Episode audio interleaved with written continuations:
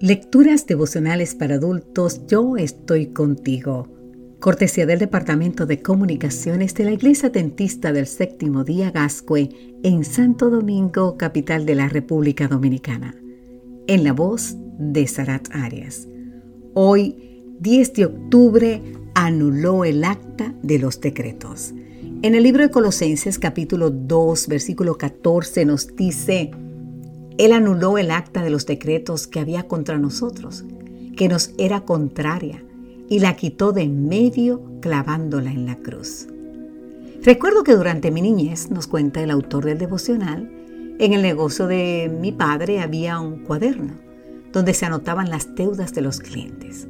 Cada cierto tiempo esas anotaciones eran revisadas y el deudor tenía que saldar su cuenta. Aunque eso se llevó a cabo en la década de los 80, ese método se remonta a tiempos inmemoriales. En Filemón, capítulo 1, versículo 18, Pablo, por ejemplo, dice que la deuda de Onésimo se anotada en su cuenta. Ese registro de deudas era conocido como el Teiro Granjon, una palabra griega que literalmente significa escrito a mano. En los papiros hay muchos documentos de ese tipo. Un texto del siglo I después de Cristo hace referencia a un comprador de vino que firma el recibo de compra que dice mercancía por la cual he firmado un recibo Cheiro Grand Home. Cuando la deuda era saldada, se colocaba una cruz sobre la factura, es decir, que el Cheiro Grand Home ya había sido pagado. Pablo, que disfrutaba presentando el Evangelio usando las expresiones y el lenguaje común de la gente, toma la metáfora del Cheiro Home y la aplica a nuestra experiencia espiritual. En Colosenses 2.14 el apóstol declaró, Él anuló el acta de los decretos que había contra nosotros, que nos era contraria, y la quitó de en medio clavándola en la cruz. Algunos cristianos suponen que el acta de los decretos era la ley y concluyen que Jesús clavó la ley en la cruz.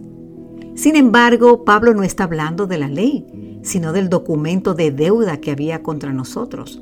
Nuestros pecados nos habían puesto en números rojos delante de Dios. Habíamos acumulado una deuda impagable y día tras día ese registro daba testimonio de nuestra incapacidad de pago. Entonces viene Cristo, toma la factura generada por nuestros pecados y la clava en la cruz, es decir, le puso la marca que indica que nuestra deuda fue saldada, que nuestra cuenta quedó en cero. Cristo crucificó nuestros pecados, los enterró, los quitó de nuestra vida y nos abrió la posibilidad de comenzar una vida nueva en Él. Querido amigo, querida amiga, si tu cuenta como deudor era grande, las anotaciones del cuaderno que había que saldar eran inmensas. Pero gracias a la muerte de Cristo, tu deuda ha sido perdonada. Tus pecados han sido borrados. El registro que había en tu contra quedó completamente anulado.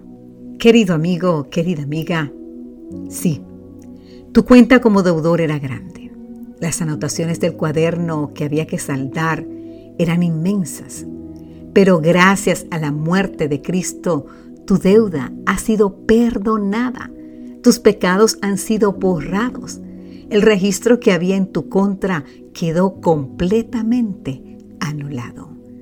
Que Dios hoy te bendiga en gran manera, querido amigo, querida amiga, y recuerda que Cristo en la cruz anuló el acta de tus deudas. Amén.